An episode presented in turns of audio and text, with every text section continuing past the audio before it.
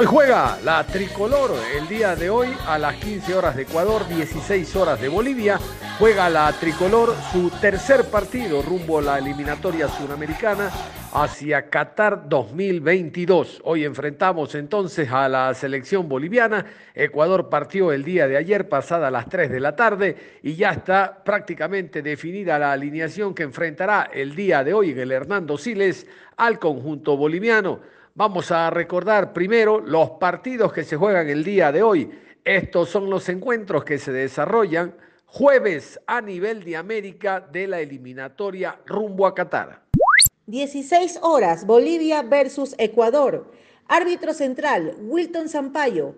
Asistente 1, Clever Hill. Asistente 2, Marcelo Bangase. Cuarto árbitro, Flavio Sousa. Bar, Rodolfo Toski. Asistente de bar, Rafael Trasi terna brasilera. A las 21 horas, Argentina enfrenta a Paraguay. Árbitro central, Rafael Klaus. Asistente 1, Bruno Pires. Asistente 2, Danilo Manís. Cuarto árbitro, Luis Oliveira. Bar, Bruno Arleu. Asistente de bar, Rodrigo Correa. Terna brasileña. Reiteramos entonces 4 de la tarde de Bolivia, 3 de la tarde de Ecuador. 3 de la tarde de Ecuador será el partido entre Bolivia y Ecuador en el Hernando Siles de La Paz. Vamos a ir con unos despachos que nos han llegado desde Bolivia. Vamos a ir primero con este que habla de cómo Farías ha preparado el equipo para el partido de esta tarde. La Selección Nacional de Fútbol tiene prácticamente el equipo listo para recibir a Ecuador este jueves. Fecha 3 de las eliminatorias sudamericanas, 4 de la tarde en el Estadio Hernando Siles en La Paz. Bolivia completó tres sesiones de entrenamiento programadas en el estadio Hernando Siles, donde Farías probó varias alternativas para formar el onceno que enfrentará este jueves Ecuador. Gilbert Álvarez aparece como una opción en la delantera. Un partido importante para nosotros, sabemos lo que nos jugamos el día jueves contra un, un gran rival como es Ecuador, una gran selección, así que nada, nosotros estamos conscientes que que lo primordial y lo vital es sumar de a tres, así que estamos preparándonos para eso. Por un dolor muscular, Alejandro Chumacero realizó trabajos en cámara hiperbárica y se pone en duda su participación en el partido de este jueves, donde todos los convocados esperan se vuelva a la senda del triunfo. Estamos con toda la ilusión, toda la gana, la motivación de, de poder hacer un gran partido y sobre todo comenzar a sumar de a tres, que eso es lo importante, ¿no? Para este miércoles se tiene programado cerrar entrenamientos en un campo de juego en zona sur de la sede de gobierno. A continuación vamos con el sentir que tiene la prensa boliviana después de la rueda de prensa que dio Gustavo Alfaro y de el respeto. Siempre hay que mantener el respeto por sobre todo. El respeto que tiene Gustavo Alfaro, que tiene Ecuador a la selección boliviana, aunque la estadística diga otra cosa. Los números son los números, la estadística sirve como para conocer eh, el tema pero no es una realidad. La realidad se hace en el momento, hablando de fútbol, en que se está desarrollando el partido. Este es un informe de cómo ven los bolivianos el tema Gustavo Alfaro y el respeto a la selección boliviana. El entrenador argentino de la selección ecuatoriana, el señor Gustavo Alfaro, en conferencia de prensa previa a este partido, mostró su respeto por la selección de Bolivia y afirmó que Ecuador no es favorito para llevarse la victoria. Gustavo Alfaro dejó claro que conoce bastante a los jugadores de la selección boliviana e intentará sacar provecho de eso. El 40% de la lista de Bolivia cambió. Y jugadores de Bolívar estuvieron jugando Copa Libertadores y estuvieron pasando la fase de, Sudamericana contra Aguas Italiano. Wisterman clasificó a la siguiente fase de Copa Libertadores. O sea, yo a Wilterman lo enfrenté el año pasado, muchos de esos jugadores los conozco porque lo enfrenté con Boca en Copa Libertadores, estaban en nuestro grupo. Entonces sé que van a poner un equipo fundamentalmente basado más allá de Moreno Martins, de Chumacero, que va a estar en el 80 o su 90% jugadores de altura. Manifestó que enfrentará a un rival desesperado por sumar puntos, por lo que será un partido intenso. A un equipo que tiene una necesidad imperiosa de, victoria. Entonces ya sabemos la intensidad con que, va, con que va a venir Bolivia. Y a continuación de la preparación de Bolivia, que cómo está preparada la selección boliviana para el partido de esta tarde para enfrentar a Ecuador. entrenamiento en el estadio del Club y Strongest, la selección culminó su preparación para recibir mañana a Ecuador. Equipo definido y no podrá contar con Chumacero, Diego Bejarano y Leonardo Zavala. Diego Bejarano, Leonardo Zavala y Alejandro Chumacero por diferentes golpes se perderían el primer partido ante Ecuador. Se sumó a último momento el juvenil de la sub-20 Kevin Salvatierra que trabajó con Pablo Escobar. Pero al poder tenerlos ahí en el microciclo sub-20 eh, uno va, va, viendo cosas eh, y, bueno, los destacados evidentemente en la selección pueden llegar a la mayor también y hoy bueno, eh, el profesor creo que tiene esa intención. El asistente de Farías se sumó al trabajo del cuerpo técnico en La Paz. Dos prácticas seguidas puso el mismo 11 para la tercera fecha de las eliminatorias. Oscar Rivera aparece como lateral por derecha. Y bueno, si me toca jugar, eh, voy a tratar de dar todo de mí, dejar la piel en la cancha por la selección y si no, apoyar a mis compañeros de afuera para, para, para que bueno, eh, todo salga eh, como, todos queremos. Los jugadores hacen trabajos complementarios de gimnasio y cámara hiperbárica. Esta tarde serán prácticas en zona sur de la sede de gobierno. Muy bien, a esta hora de la tarde hacemos contacto con Venezuela, con el periodista Javier Escalante, muy conocido ya en esta programación deportiva por su valioso aporte, no solo a nivel de clubes venezolanos que participan en Suramericana o Libertadores, sino en temas selección. A propósito del tema selección, mi querido Javier, quiero que nos des un detalle pormenorizado de no solo la nómina, sino eh, cómo se encuentra la selección, las expectativas que hay para este compromiso, los problemas, evidentemente, que todavía hay a nivel de la dirigencia deportiva venezolana y en general la opinión que tiene el periodista especializado en torno a este compromiso. Mi querido Javier, buenas tardes, bienvenido a Ondas Cañaris. Hola, ¿qué tal, mi querido John Lester? Un abrazo para ti, para todos los oyentes en suelo ecuatoriano. Saludo fraternal de parte de Javier Escalante. Como siempre, como de costumbre, es un placer inmenso tener contacto contigo, mi querido John Lester. Bien, vamos a hablar del tema de las eliminatorias por estos lados eh, más allá del tema crisis que vivimos en la parte social, que para nadie un secreto, hoy por hoy es el detonante eh, en cualquier sector de nuestro querido amado país que se llama Venezuela, el tema de la vinotinto despierta como que es una ventanita de auxilio eh, para, como para que llegue un poquitico de alegría, porque estamos cansados de tantas cosas negativas que, que se están viviendo y lógicamente que el deporte el fútbol colectivo, el deporte colectivo que es el fútbol, nos permite en el día de, hoy seguir soñando, más allá de que las dos primeras presentaciones no le fue bien a nuestra selección nacional, aunado al tema del COVID, esta pandemia que sigue generando mala noticia, aunque acá está un poquitico más controlado el tema del COVID, pero bueno, ya lo metemos de lleno con este tema tan importante que es, y por supuesto que ustedes también ligando la victoria de la selección de la, tri, la selección ecuatoriana y nosotros por acá eh, nos toca bailar con la más fea, que es la selección de Brasil. Cualquiera dirá, eh, John, eh, el menos estudioso, el que, el que es analista, el comentarista, el que tiene, aunque el fútbol es, lógicamente, el fútbol tiene, es subjetivo, cualquiera puede tener su opinión. En el caso de nosotros que tenemos que ir tratar de ser lo más objetivo posible, pues empezamos a buscar detalles. Sucede que, en los dos primeros partidos que tuvo la selección nacional, la Vino Tinto, pues no tuvo tanto apoyo como por ejemplo por estos días. ¿Qué quiero dar a entender? De que sucede que cuando se jugó ante Colombia, los jugadores, no sé si se acuerda, John, que algunos llegaron, otros devueltos, tema de COVID, algunos llegaron justo a una, un día antes del partido, la selección era el primer compromiso ante Colombia, muy floja esa selección nacional. Eso fue su presentación. Seguidamente se viajó a Mérida y se jugó ante la selección de Paraguay. Mejoró en algo, la vino tinto y tuvo, eh, en oro la verdad, el merecimiento de mínimo de empatar. Pero como esto no es de merecimiento, este de goles, en la selección tuvo problemas de efectividad. En aquel partido, lamentablemente, Venezuela no pudo lograr ganar, mucho menos eh, empatar ante la selección de Paraguay. Eh, luego de ese laxo hubo bastante problema, como usted lo acaba de anunciar, John, el tema dirigencial, el tema ya, mm, lo que le acaba de mencionar, el tema económico, que para nadie es un secreto que trastoca el fútbol de nuestro país. y el técnico tenía pensado irse a su país, a una vuelta, a ver qué tal la familia y, desde lejos manejar la selección y esperar esta semana para, para devolverse.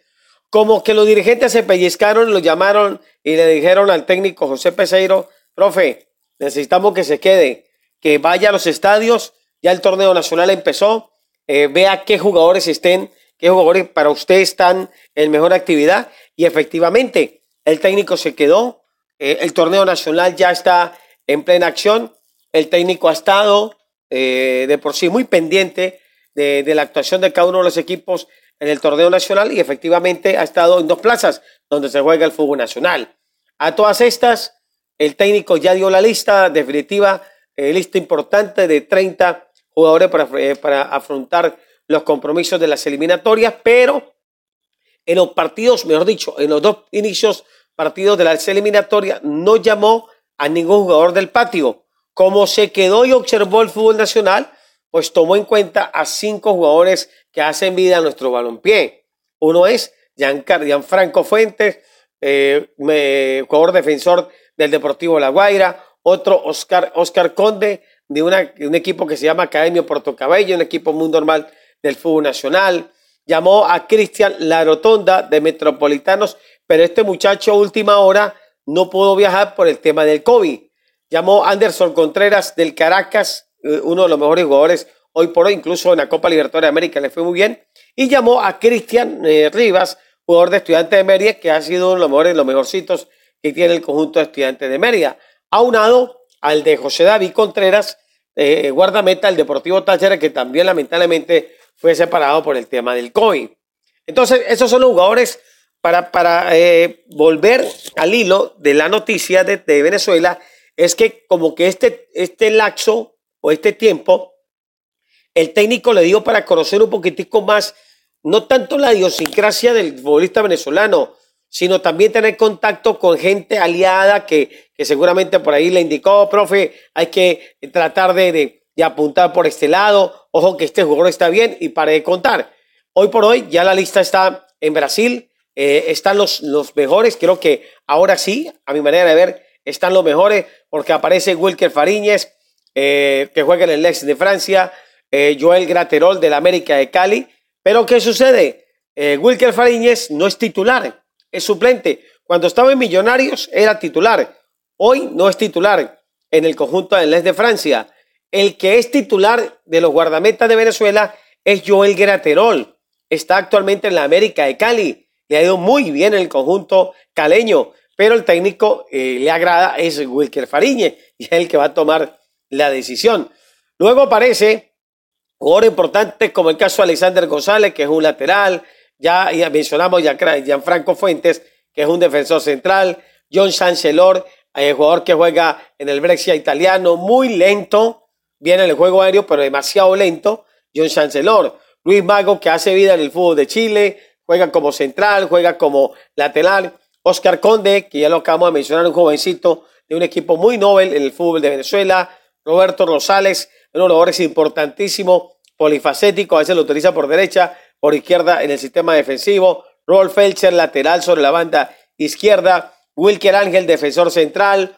Eh, Jordan Osorio, vuelve Jordan Osorio, esta ha sido una buena noticia, eh, mi querido John, jugador del Parma, vuelve a la selección nacional. Ahí como que ya ahí se ajusta el sistema defensivo de Venezuela.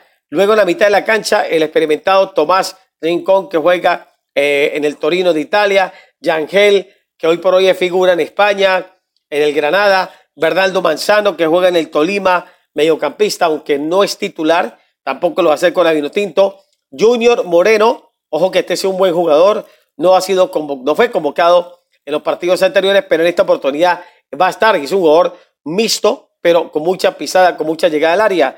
Eh, otro jugador importante, Anderson Contreras, que ya le acabo de mencionar, de las nuevas camadas. Cristian Cáceres, jugador importante en la Liga de los Estados Unidos, voluntarioso, con mucha llegada. Jefferson Savarino, hoy por hoy considerado junto a Jefferson Soteldo, uno de los mejores extranjeros del fútbol de Brasil gran jugador Jefferson Savarino, va a jugar en suelo brasileño. Ojalá que esto le sirva al, jugador venezolano. Eh, John Murillo, eh, Portugal, poco, a veces sí, a veces no. Juan Añor, poca actividad con la selección nacional. Rómulo Otero, ese es otro jugador muy importante que también hace vida en el suelo brasileño. Jefferson Soteldo, la figura sin discusión de Venezuela, el 10 del Santos. Fernando Aristegueta, el Colorado que juega en el fútbol eh, mexicano. Darwin Machís, sensación en el Granada del fútbol español. Giancarlo Hurtado juega en Brasil, estuvo en Boca, se fue a Brasil, poca actividad. Vuelve Salomón Rondón, eh, mi querido John Lester, vuelve el gladiador. Este es un hombre como que es el, eh, el que permite levantar el ánimo al equipo. Es el emblema, es el de la experiencia y sin lugar a dudas seguramente Paiseiro lo va a tomar en cuenta para el partido ante la selección de Brasil. Esa es la nómina de Venezuela ante una selección de Brasil que se va a jugar el partido en el Estadio Morumbí, en un estadio espectacular, John. No sé si usted ha tenido la dicha de estar en ese escenario. Eh, gracias a Dios, eh, el fútbol me ha permitido estar en muchos estadios. El Estadio Morumbí, espectacular, en la prefectura de Sao Paulo. Es un estadio inmenso, aunque no con la misma capacidad de otrora. Hoy por hoy, la capacidad del estadio de hinchas eh, lo han bajado producto de unas reparaciones que le van a hacer al estadio, pero el estadio Morumbí es un estadio sencillamente espectacular donde juega el Sao Paulo Tuvimos la dicha de estar ahí en ese escenario en un partido de Copa Libertadores de América. Así que Venezuela tiene todo listo para enfrentar nada más y nada menos que al Penta. 8 y 30 hora de Venezuela, 7 y 30 hora de Brasil, 7 y 30 hora de Ecuador, 7 y 30 hora de Colombia. En la tercera fecha, Venezuela ante la verde amarela. Eh, ya más o menos también, eh, John, se ha dicho cómo puede ser la formación de Brasil eh, hasta el momento incluso lo que hizo en el día de hoy el técnico Tite, eh, en un 11 que está más o menos, dicen los periodistas, que está muy pegado a la selección de Brasil, la verde amarela, que podría salir con Allinson, el, el guardameta de Liverpool, cuarteto posterior con Danilo, de la Juventus, Marquinhos del PSG, Thiago Silva del Chelsea y Renan Lodi del Atlético Madrid. Luego la primera línea, eh, Bruno Guaymaraes al lado de Douglas Luis, el hombre de Aston Villa, Everton del Benfica, al lado de Everton Ribeiro del Flamengo, y adelante eh, del Everton y Roberto Firmino de Liverpool. Es muy posible, esta es la formación que están dando los diarios de Brasil para el encuentro que se va a jugar el próximo viernes entre la selección nacional que hoy sigue entrenando en la sede de Palmeiras bajo las órdenes del técnico portugués José Peseiro. Hasta el momento no ha ganado Peseiro. Hasta el momento muy poco. La selección nacional tiene cantidad de jugadores. Esperamos que en esta oportunidad, nada más y nada menos ante la selección de Brasil, la superpoderosa Brasil, Venezuela cambie la historia. Sería algo formidable y caería como anillo al dedo, mi querido John Lester, una alegría para el pueblo venezolano que eh, un partido tan importante, de tanto morbo, porque enfrentar a Brasil en cualquier órbita es sencillamente enfrentar a uno de los más grandes del mundo. Mi querido John Lester, un abrazo muy especial. Se despide de usted Javier Escalante. Y para cerrar vamos con otro encuentro. La selección de Chile recibe a Perú en el Estadio Nacional en Santiago. Vamos a continuación con Ricardo Gareca, el técnico argentino que dirige la selección peruana. Nos da a conocer la nómina, detalles y otras situaciones en torno a este compromiso. Eh, para darle la lista de este primer partido que vamos a enfrentar con, Chile. Pedro Galese, eh, José Carvalho, Renato Solís, Aldo Corso, Luis Advíncula, Miguel Araujo, Cristian Ramos, Luis Abraham, Anderson Santamaría, Jean-Pierre eh, Riner, Alexander Calen, Miguel Trauco, Marco López, Renato Tapia, Pedro Aquino, Wilder, Wilder Cartagena, Josimar Yotun, Christopher González, eh, Cristian Cueva, Edison Flores, Sergio Peña, André Carrillo, Andy Polo, Raúl Ruiz Díaz, Aldair Rodríguez, Gianluca Lapadula. 26 jugadores para este primer partido. Profesor Gareca, la selección hizo historia al volver al Mundial luego de 36 años. También hizo historia al volver a la final de la Copa América después de 44 años. ¿Estaremos a punto de hacer historia en Santiago, donde nunca antes hemos podido obtener una victoria por eliminatorias? Bueno, no lo sé, la verdad, o sea, tenemos fe eh, y por supuesto que eso habla de lo complejo y, lo difícil que es el escenario, ¿no? Eh, lo que representa siempre Chile. Entonces, eh, ojalá que nosotros podamos nuevamente, esencialmente, traer lo que deseamos cuando, cuando, cuando nos enfrentemos. Sabemos que es una selección muy difícil, siempre es un, partido muy eh, aparte prácticamente con Chile, lo vivimos de esa manera, eh, son partidos difíciles, ¿no? de, difícil pronóstico, entonces, pero vamos eh, ilusionados, por supuesto, o sea, vamos con mucha expectativa, con mucha confianza, así que bueno, ojalá que le podamos dar un triunfo a, a la gente, ¿no? Gracias. ¿Qué es lo que ha podido conversar con el futbolista o con el entorno del futbolista? ¿Cómo siente que va a llegar a sumarse a la selección peruana? Todavía no me han dicho oficialmente. Eh, la convocatoria de la Padula obedece más que nada a que va bien encaminado todo. Entonces, como las perspectivas y las posibilidades eh, son importantes, eh, decidimos convocarlo y dar el tiempo como para que de pronto estas iniciativas y estas posibilidades eh, en, gran porcentaje de poder estar eh, son amplias, entonces decidimos que convocar, pero, pero no tengo nada oficial todavía. ¿Qué virtudes observó para decidirse en convocar a Gianluca Lapadula? ¿Las ausencias por lesión de Paolo Guerrero y Farfán influyeron en esta decisión? Lapadula es un jugador que eh, se, ha comunicado en estos días en los días previos, en las semanas previos. Entonces, bueno, el interés de, poder participar en la selección, eh, de ser tenido en cuenta.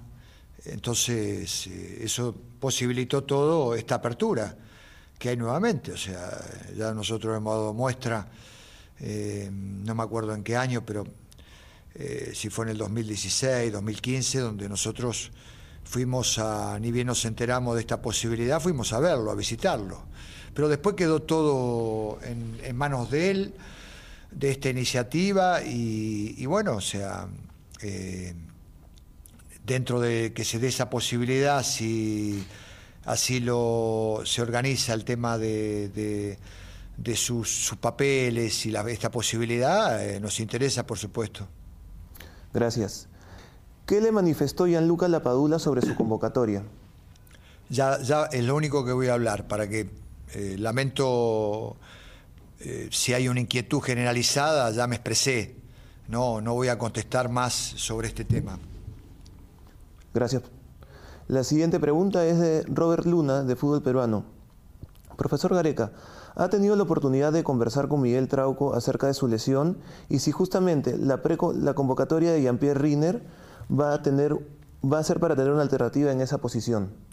Eh, Miguel está evolucionando muy bien, está, eh, de acuerdo a lo que me informaron el departamento médico y el preparador físico, Néstor, eh, bueno, o sea, tiene grandísimas chances de poder estar el partido con ya de arranque nomás, o sea que no ha sido de una importancia su lesión que nos permita a nosotros no pensar eso. Entonces, eh, de todas maneras, tenemos la posibilidad de, de Marcos López, tenemos la posibilidad de, alguna otra alternativa que nosotros podemos llegar a evaluar.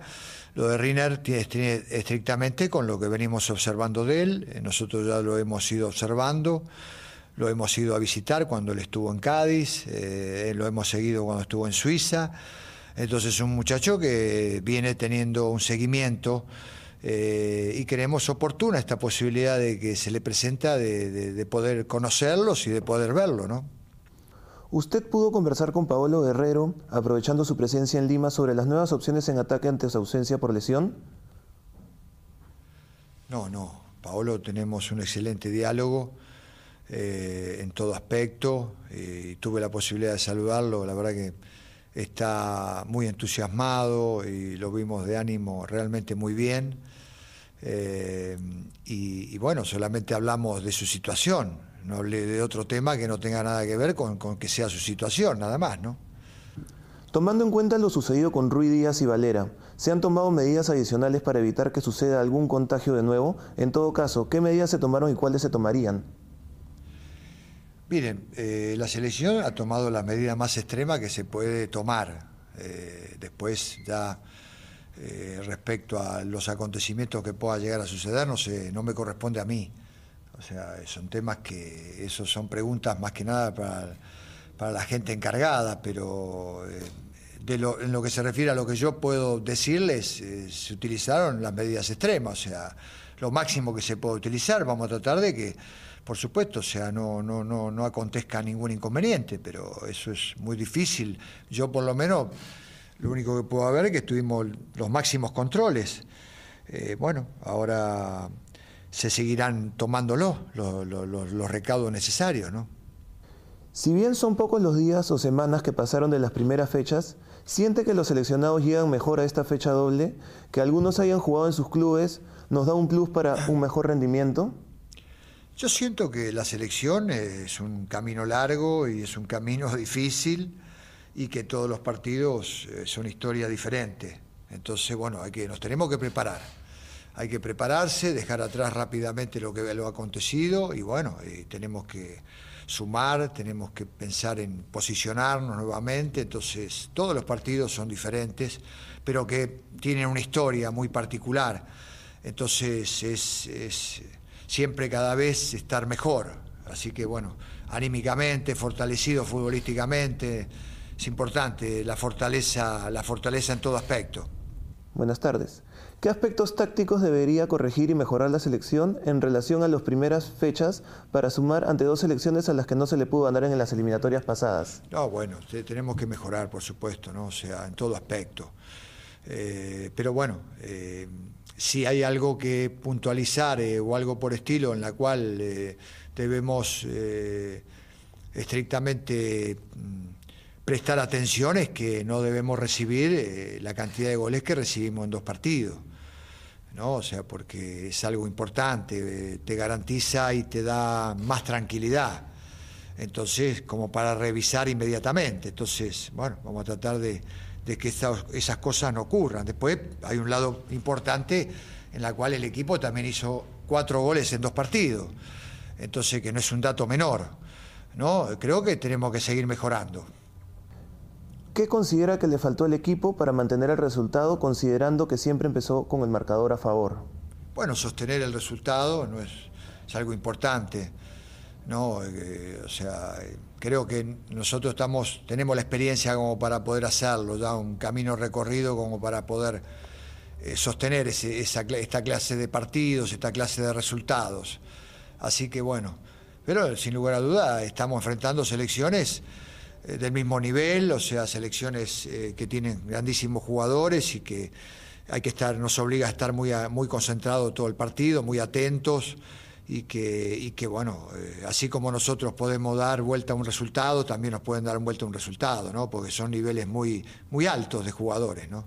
Nada más, cerramos la información deportiva esperando que el día de hoy Ecuador se haga de los tres puntos que le permitan ya con seis recibir con un ánimo muy elevado a la selección colombiana la próxima semana. El escollo primero es Bolivia el día de hoy pero con trabajo, dedicación y esfuerzo que le pongan los muchachos en la cancha, sí se puede, sí se puede lograr la victoria. Usted continúe en sintonía de Onda Cañari.